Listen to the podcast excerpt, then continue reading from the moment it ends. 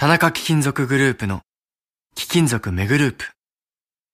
今日自動車の部品やスマートフォンの素材として使われている貴金属がいつか金の地金になったりさらに将来指輪やネックレスなどの貴金属ジュエリーになったりする。私たちの仕事は貴金属をいろんな形に変えながら誰かの夢や喜びを未来へと何度でも再生すること地球を続くにする貴金属田中貴金属グループ Podcasting QOL TBS Radio TBS ラジオ、ポッドキャスティングをお聞きの皆さん、こんにちは。安住紳一郎の日曜天国、アシスタントディレクターの中山一輝です。日天のポッドキャスティング、今日は67回目です。日曜朝10時からの本放送と合わせて、ぜひお楽しみください。それでは、10月26日放送分、安住紳一郎の日曜天国、番組開始から10時27分までの放送をお聞きください。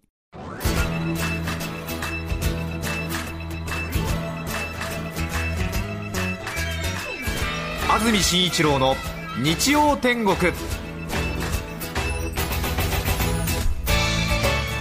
おはようございます。10月26日日曜日朝10時になりました。TBS アナウンサー安住紳一郎です。おはようございます。中澤由美子です。皆さんはどんな日曜日の朝をお迎えでしょうか？さてスタジオのあります赤坂は雨が降っています、はい。びっくりしましたあまり雨の予報の印象がなかったんですけれども、今朝8時ぐらいから赤坂では雨が降っていました。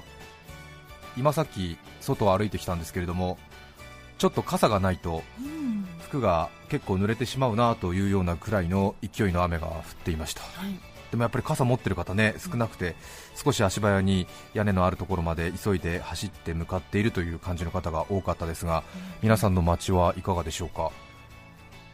多分ね朝起きてびっくりされていらっしゃる方もいるんじゃないかなと思いますが、うんええ。え。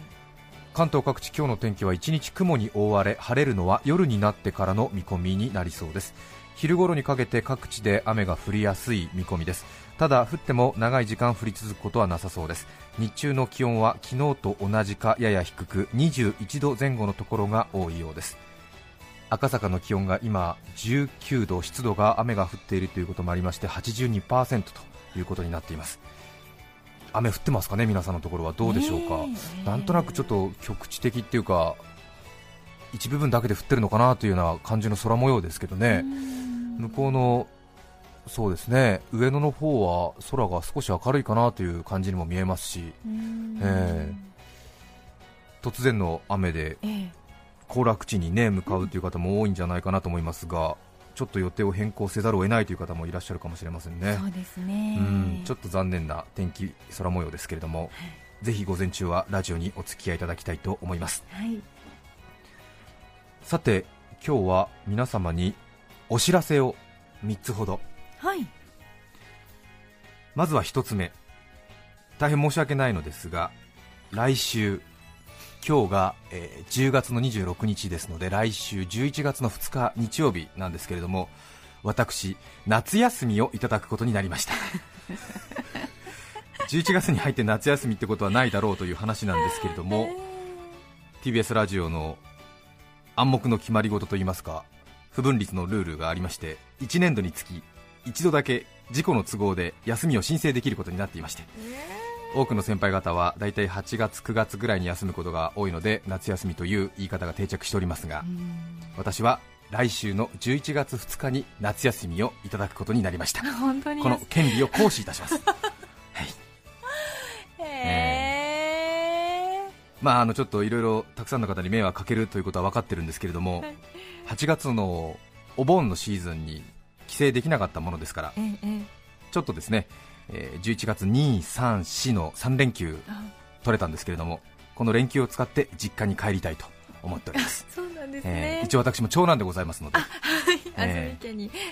北海道の山村に年老いた漁師を残して働きに出てきているものですから、もう北の大地はええ冬支度ですよ。あそうですね。えーさすがにちょっとか弱い両親に冬支度をさせるのは難儀だなと思いましてですねあやはりここは長男帰ってええ。冬支度を手伝うべきだろうと。あまだねあの空き地の草刈りもまだ今シーズンやっておりませんので。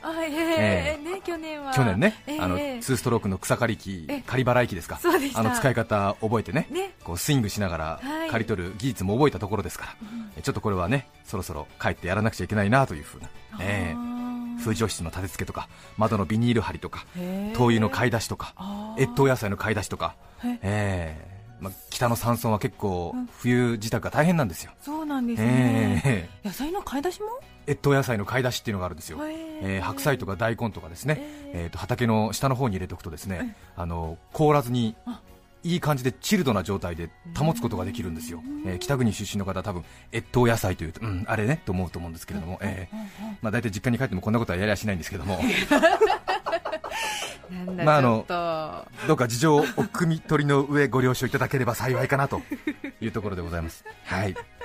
まあね、ちょっとね東京で夏休みを取って冬支度をしに行くというですね、ええーお前の実家は南半球かみたいな。と夏休みなの取って冬支度してくるという、え。ーあえ。ーまあ、あのこの放送をポッドキャストで楽しんでいるうちの両親にはまだ伝えてないんですけれーども。ね、えーー父か母、はい。またはいとこのかおりちゃん空港まで迎えに来なさい。そんな。虎屋のモナカを買って帰ります。業務連絡、田舎で虎屋の和菓子は威力ありますからね。あそうですか、えーすごい絶大な威力を発揮しますからね、えー。ええ。ーー、虎屋のもなか、虎屋の羊羹、これ一つでもうほとんどことはあれですね、用足りますね。あ、らそうですか、えー田舎のおばちゃんなんかはあの黒と金色の紙袋をえもう破れるまで持ち歩きますからね、えーあの細い紐のところがねセロハンテープでこうつけてまでしても 破れるまで持ち歩き倒すという。そうなんです。エコですね、エコじゃないですよ、見えですよ、ええ。うん、あら、安住さんの奥さん、編み物セット、それ、トラヤの袋ですか？っていう、ええ。こうね、ちょっとあの、そうなのそうそう息子がね、ええ。っていう、こう詩吟の楽譜とかをこうトラヤの袋に入れてるとステータスみたいですよ、あーえへー。田舎ではね、え まあ、冗談はさておき、来週のこの時間の放送、休みますということなんですけれども、では、その一周をどうするかということですが、ーはいお聞きの皆さんもうお分かりかと思いますが、もうね、30代、40代、50代の男性が今もう家のラジオの前で立ったり座ったりしてるんじゃないかなと思いますけれども、そうですね、あなたの、あなたの中澤由美子の日曜天国、120分来週お楽しみいただきたいと思います。これは楽しみです無理ね。ですよ魔性の女ですからね。魔性の女が1年に一度仮面を脱ぐときですからね、えー R15 指定ですよ。えー15って？R15 指定ですよ、魔性の女が登場しますからね、えー。普段は結構ね、ちょっとおとなしくなんか笑い声が爽やかですとかね、そういうようなお便りもいただきますけれども、えー爽やかなんかじゃありませんからね、魔性の女ですからね、私、いろいろ知ってるんですから、えー。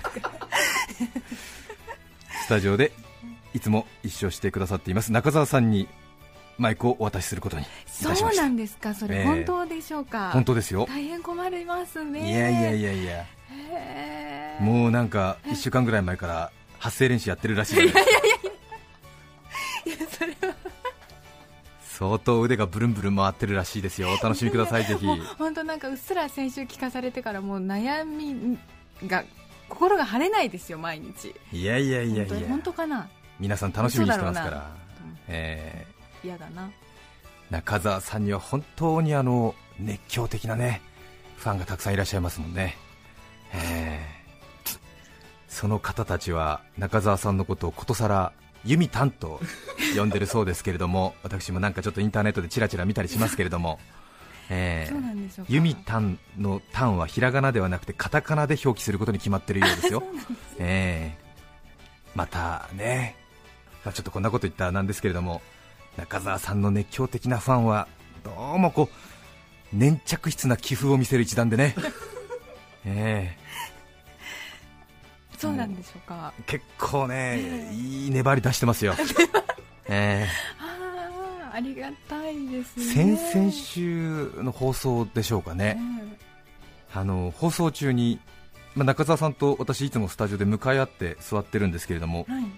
何かの表紙で中澤さんがこう思いがけずうん。笑ったものですから、こう吹き出すような形になって、ぶって。ぶって、はい。えーするとこう向き合ってるもんですから、はいはい。1メーターぐらいの間隔で向き合ってるもんですから、ちょっと私の方にですね、うん。中澤さんのこう口から発せられた泡沫がちょっと私の顔にピチッときた ありましたね、先々週ね。ええ。いやあの全然全然そええ。そういうあれではない、私たちはあのテレビもラジオもそうですけれども、比較的こう狭い空間でを一緒に共有して、ええ日常ではあまり使わない大きな声とか、ええ急に声を張ったりするものですからう、ん。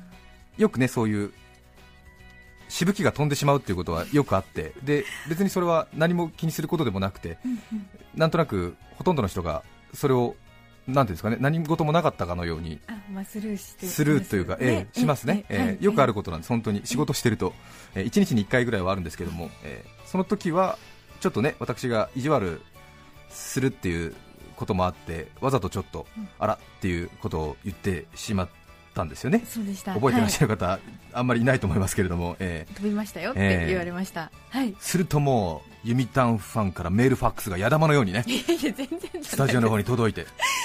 うん。もう粘着質だから。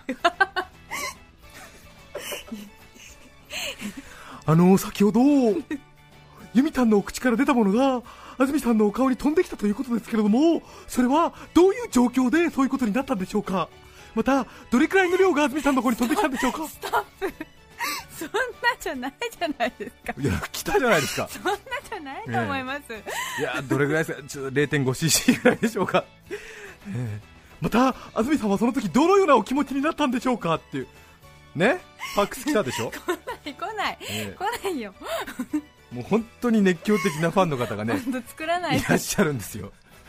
ごめんなさいあの安住さんはどのようなお気持ちだったでしょうかというところからちょっと私のフィクションが入っておりましたけれども。もええ。う全面的にフィクションですからね。どれくらいの量が安住さんの顔にかかったんでしょうか？0.3cc ですもう。本当に本当にもう。ねあのいきなり内輪の話ばかり続けて申し訳ございませんが。本当に今 AM ラジオは女性パーソナリティが非常に少なくて TBS だと日曜日のちょうどね前の時間に放送してます豊田綾乃から新井真紀ええ。あの辺りあるいは文化放送だと玉川美沙さんはい。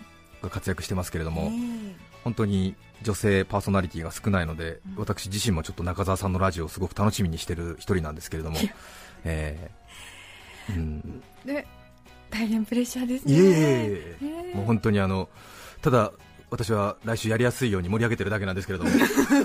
やりにくいですよ。中澤さんは私と年は2つ違いですね。はい。そうですよね、はい、えーちょうど社会人としての経験は私がちょっと学校を1年滑ってるものですから社会人としての経験は1年僕の方が先輩で中澤さんが1年後輩で、はい。でも年齢は2つ下ということで、はい。えーこれもねまた間違っちゃったことがあって。ええ。あのなんとなく1年下っていう印象が強いもんですからちょうど中澤さんは僕の1つ年下だって言ったらまた粘着質な人たちがね、えー安住さん何回言ったらわかるんですか？中澤さんとは2つ違いって言ったじゃないですか。何回言わせるんですか安住さん年は2つ違いなんですよごめんなさいちょっとちょっとやりすぎてることはよく分かってるんですけどもちょっと私もちょっと昨日寝てないもんですから 気持ち高ぶってるところがありましてちょっと私自身が粘着質になってるんですが。そうですね。中澤由美子さんは千葉県千葉市生まれの千葉市育ち。いえ違います。どちらです浦安市育ちですね。か浦安市育ちですね、はいえーはい東京の学校を出てはい。長野県の放送局でしばらく働いてはい。その後フリーランスになってはい。TBS の朝のニュース番組やはい。夕方のニュース番組でリポーターなどをやったりして。そうですね、ええ。はい。そして原稿を読ませていただいたり。はい。2年半前から日曜天国でもお手伝いいただいているということなんですけれども。はい。中澤さんと初めて会ったのは7年ぐらい前ですね。そうですそうですよね、はい、ええ。当時、私は午後の情報番組の担当でちょうど午後2時から午後4時の担当で、ええ中澤さんはその後の午後5時からのはい。担当だったんでしょうかね、ニュースの森の担当でした。はい。で私が2時4時で中澤さんが5時なんでちょうどスタジオの入れ替わりでよくすれ違っていたんですけれどもええええ。まだねお互い27、8ぐらいのはい。頃なんですけども、まあこうキャリアが1年違いの同業ということでライバルとはいえまあ大体年が近いと普通はねコーナー取り混ぜいろいろ会話をしたりするものなんですけれども、はい。ちょうど中澤さんも長野から鳴り物入りでねこう東京に来ているし 私の方は私の方でこう一応1年目から東京で看板出してますっていええうそういう自負があるんでなんかちょっとこうお互い向こうからの挨拶をお互い待っているみたいな時期が2年くらい実は続いていたんですよ。いやいやまあ私はこんなことをね朝から話してもラジオ聴きの皆さんは何を2人で話しているのだやらとお思いかもしれませんけれどもちょっとねその会釈はするんだけれどもお互い話さないみたいな時期が2年ぐらいあっていや話しかけづらくて私から見ると安住さんなんていやいやいやいや私もあの長野からはい鳴り物にで入ってきたから、やっぱりなんかちょっとこう大事にされてる感じがあって、でこうちょっとやっぱりこうお互いこう敬遠してたところがあるんですけれども、ええまあ、こういうのはちょっとアナウンサーによくありがちなんですけどもね、そうですえね、え今、2-3やってる NHK から来た前場さんと私、今その状態ずっと3年続いてるんですよ、お互いこうやってそうなん意識してるけどみたいな、はい、まあ、この時点で安住の負けだろうって話はあるんですけれども、まあ、そんなことが続いた中で、ちょうど周りの人に、あれ、安住君、中澤さんと話したことないんだっていうようなことになって、それはちょっと安住君の方が話しかけなきゃだめだよ、中澤さんは長野からね新しく職場としてこっち来てるんだから、安住君の方がこの職場長いんだから、ちゃんとあのいろいろ明るく話しかけたり、まあ、その食事取りながらいろいろ相談に乗るぐらいの、それぐらいの器量がなきゃだめだみたいなことをちょっと私、周りのスタッフに実は言われてたんですよ、あの時。そええ。そんなこともあって、ちょっと、まあ、形式上、食事に誘ってお茶するあたりに落ち着こうかなみたいな感じでー、はい。私自身は思ってて、はい。えーまあ、これもちょっと中澤さんに話すの初めてなので、ちょっと私も恥ずかしいところあるんですが、ええはい。それでこう2年の冷静期間を終え、いざその話を切り出そうと、はい。ちょうど中澤さんがちょうどスタジオの隅にあるその準備をするような部屋でこう鏡が放送局らしくてこう壁に一面鏡が張ってるところで、ちょうど中澤さんが多分椅子に座ってたような感じだと思うんですけども、ええ。えええでちょっといろいろ自分の気持ちを定めてよし中澤さんに話しかけよう、うん。しかも、えーちょっとお話ししませんかみたいな感じであわよくば食事もしくは大体お茶ぐらいを落としどころに誘ってみようっていうふうにはい。心に決めたんですよ、はあええ。それで、まあ、でも一応独身男子が独身女子を誘うわけだから、はい。一応こうそれなりの展開になるかもしれないみたいな心の用意はしといてね。一応ね、ええ。はいええ当然そのうん気に入られたいとか好きになられたら困るなとか困るか？困る？困らない？みたいなとか、えー今の俺の身辺はどうなってるんだっけ？みたいなことも考えながらね、ええ一応ね。えまあ、ちょっと気持ち悪いですけどもこの話続けますよ。いいですか？いいですか、い、いですか？雨降ってますしいいですよねちょっとね、えそうですみません。それで中澤さんに話しかけるわけなんですけれども、えー覚えてますか？覚えてます。覚えてますよね、はい。ええ。はい。であのこの会社でアナウンサーやってます。あ安住と言いますがみたいなことを話しかけるわけですよ、中澤さんに、ええ。すると中澤さんははい、もちろん存じ上げてますよみたいなことを言ったはずなんですよ、はい。もうこの辺がちょっと魔性たるゆえんみたいなところはあるんですけれども、いえいええもう本当はい、もちろん、ええ存じ上げてますよみたいな、ええ。あ弓タンファン、悶絶しろ、ええ。それで俺がなんかちょっとこのタイミングで遅くなって変なんですけれども今週の日曜日あたりなんですがみたいなことをこう言い始めた、はこう食事の誘いを強烈な G に耐えながら切り出すところですよ、にね、ええ。重力、はい。え重力に耐えながらね、はい。ええ。そしたら中澤さんが言葉全部すべて終わらないぐらいで引き取って、はい。ありがとうございます、ええ。で俺、あれ？まだ日曜日にまでしか言ってないけれどなんだこれは？と思って、うん。ええ。そしたら中澤さんが先行一撃、うん。あのセリフですよ、はい今週日曜日私結婚式なんですって言って。中澤さん本人の結婚式だったのその日。そう。でした。そうそうそう。そうでした。今度の日曜日に俺は食事に誘おうと思ったんだけれども、まあいろいろねちょっとその横島な気持ち半分ぐらい入りつつだよ、ええ。ね、好きになられたら困るな、困るかみたいな感じでこう話しかけてるんだよ、ええで今度の日曜日にって言ったらはい私の結婚式なんですって帰ってきて、あえーはいで多分中澤さんはえお祝いを言いに安住は来たんだろうと。あなんかねそんな感じかしらと思って、えーはい。そうですよね、えええー。片や一抹の期待を抱いて食事に誘った 私ですよ。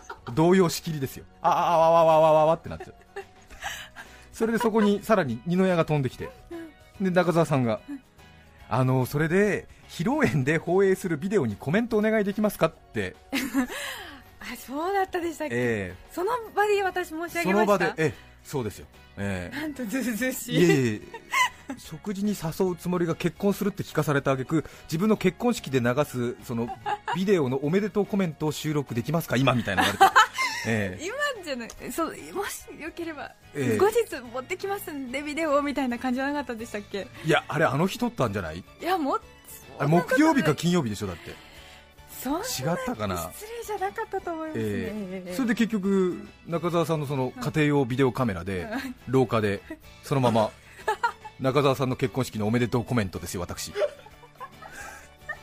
もう話したこともないのにようやく一言話せた次の段階もおめでとうコメントですから、えちょっと大げさになってますよねいやでもそれぐらいの衝撃でしたよだって中澤さんご結婚おめでとうございます。みたいな瞳孔開いちゃった恋みたいな。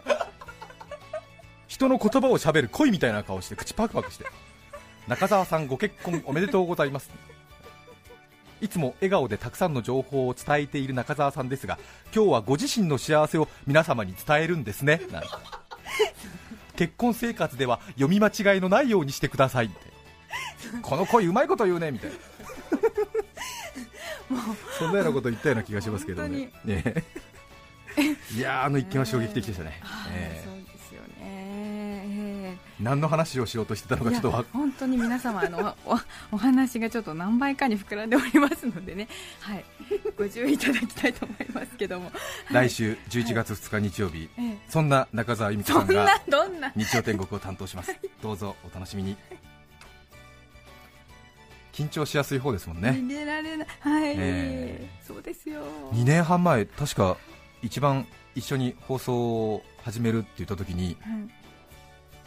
中澤さんにとってみては1回目の放送でええ。僕はもう少し慣れてたんですけれどもうん。中澤さんがガクガク手が震えててはい。それ見てびっくりしちゃってね。えうん。でももう1年ぐらい経ちますとね放送しながらこう空いた手と紙でこうイラスト描きながら放送できるぐらいな もうねそうですよね。ええ。私が一生懸命初見で誤読がないようにメールを一生懸命読んでるその横でですよ。イチョウの葉っぱとかこうなんか書いてて うーんもうそんな中澤さんですからお任せして大丈夫かなというふうに考えてますよでもなんか随分と本人は心配しているみたいなのでどうぞいつにも増してはい。ご支援のほどよろしくお願いしたいと思いよろしますくお願いいたします。至らないと思いますが楽しみですね。できるかな、ええ。はい。さて長くなりましたがお知らせ2つ目、はい。合唱の続報があったんですけれども、はい。ちょっと時間がなくなってまいりましたね。いけますかね、はい。熊胸中ええ。先週私キャーキャーキャーキャー言っておりましたけれどもあのポッドキャストでインターネットで少し放送の内容の一部が聞けるんですけども熊本の熊胸中の先生が多分文面からすると合唱部の顧問の先生だと思うんですけれども、はい。私の放送聞きましたということで、はい。お返事をいただきましてはい。大変嬉しかったです。ありがとうございました。そうですかええ。ええ。私が一方的に NHK の合唱コンクールの決勝戦をテレビで見ていて、ね熊本教育大学失礼熊本大学教育学部附属中学校の皆さんのはい。合唱のファンになって、ええキャーキャー騒いで、はい。会社を出て結婚式に行こうと思ったらその行く道すがらのその代々木上原の駅で改札の向こうからその熊教中本人たちがやってきてね私がキャーキャー騒いでしまったとええいうええ一件の後日談なんですけれども、え熊教中の方から、はい。熊府中というそうですけれども、ええ。お返事をいただきましてありがとうございましたしかも今私はもう最後まで熊教中と言いますが、うん。熊教中の合唱部の皆さんは明日26日今日ですね今日26日に行われる全日本合唱コンクールに出場するため高松に来ているそうです。はい。ということで NHK で銀賞を取ったのもつかの間今度は高松で全日本合唱コンクールに出場しているというねえ一周飛びでコンクールに出ているんですね。うーん。すごいですね。そうですね、えへー。NHK のええその全国学校音楽コンクールとこの全日本合唱コンクールさらに弊社 TBS がやっております子ども音楽コンクール、はい。これが、えービッグ3の大会なんですよね。あそうなんですね、ええということで今ちょうどこの後四国ですね高松で行われる全日本合唱コンクールに出場するために、うん。えー高松に移動しているということですね、えー。で、えー熊京中の発表は10時40分過ぎということで。あえー間間もなくということですね、はい。えーお互いベストを尽くしましょうね。ありがとうございます、えー熊本に来られた時はぜひ熊京中コーラス部をお尋ねくださいね。うわー。本気にしますよ先生、ねえ。え、はい。行きますよ用もないのに、えーえーすみません、はい。本人公認の追っかけになりましたから、ね、ありがとうございます。それからさらにですね、はいやたらと強い合唱の地域があるっていうことをお伝えしたと思うんですけれども、はい。出雲市と郡山市が異常になぜか強い。はい。なんでだろう？出雲一中と出雲三中が強いとかですね。郡山二中がこの間の NHK のコンクールでも金賞を取ったんですけれどもうん。それがですね同僚の瀬川君っていう男の子がですね昨日私のところに新聞を持ってきましてですね、はい。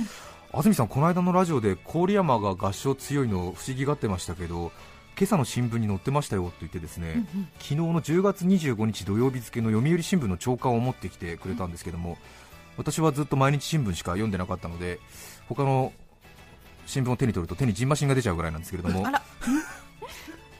読売新聞の朝刊に郡山コーラスに歴史ありという記事が載っておりまして、はい。えーこの読売新聞の記者の方もどうやら郡山がなぜこんなに合唱が強いのかに着目して記事を書いてるわけなんですが、まあ、私よりも1週間遅かったなということは、まあ、揺るぎない事実なんですけれども。いや本当に郡山が強くてですねこの間の NHK のコンクールでも中学校では何度も言ってるように郡山二中が金賞にそして、えー高校の部でも朝霞黎明高校昔の朝霞女子高校ですけれども朝霞黎明高校が銀賞を取っていて小学校の部でも大島小学校郡山の大島大島小学校が賞に選ばれてるんですよね。うん。で全国で11校ずつしか上がってこないのに小中高と35万人ぐらいですか？郡山市から小中高と代表が出てる。うん。なぜだ？はい。しかも朝霞女子高校朝霞黎明高校は過去に23大会連続金賞受賞とかそういうなんかすんごい成績持ってる学校なんですよ、それでなんで強いのかなというのがこの記事に書いてありまして郡山は昭和30年代から40年代暴力団による事件が続き東北のシカゴとさえ言われていたそうなんです、うん、そんなイメージを払拭するために市民は音楽活動によって暴力都市のイメージを変えようとした。教師、医師、当時の国鉄職員らが中心となってよく音楽会を開きそしてイメージを変えようとしていた。しかしその音楽会も暴力団の嫌がらせをたびたび受けることになった。それでも郡山の皆さんはなんとかこう街をいいものにしたいということでコーラスに力を入れた挙句今ではもうコーラス界に郡山市ありと言われるまでに育ったということで東北のシカゴと呼ばれた郡山が最近では東北のウィーンと呼ばれるようになりましたと記事は結んでおります。いかがでしょうか？でしょ、あの郡山日中は暴力団と戦っていたんだよ。そうだったんですね歌声で。金賞に値する。へえ出雲市がなぜ合唱に強いのかはまだ不明。そうですね。ということですね。え10月26日放送分安住紳一郎の日曜天国10時27分までをお聞きいただきました。お楽しみいただけましたでしょうか？安住紳一郎のポッドキャスト天国。今年は台風が本土に上陸しなかったため例年以上に綺麗な紅葉が期待できるそうですね。みんなで楽しくもみじ狩り。私は一人寂しくビデオ借り。朝まで見続け赤く染まるよ私の両目。どちらも変わらず真っ赤な秋です。目が疲れたらネットをやめて954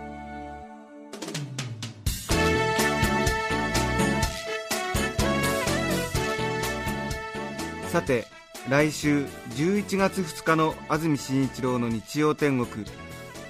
メッセージテーマは「後悔していること」ゲストは少女漫画の付録収集家加藤孝子さんです。それでは来週も日曜朝10時 TBS ラジオ954でお会いしましょう。さようなら。安住紳一郎の「ポッドキャスト天国」これはあくまで試供品皆まで語れぬポッドキャスト。ぜひ本放送を聞きなされ。TBS ラジオ954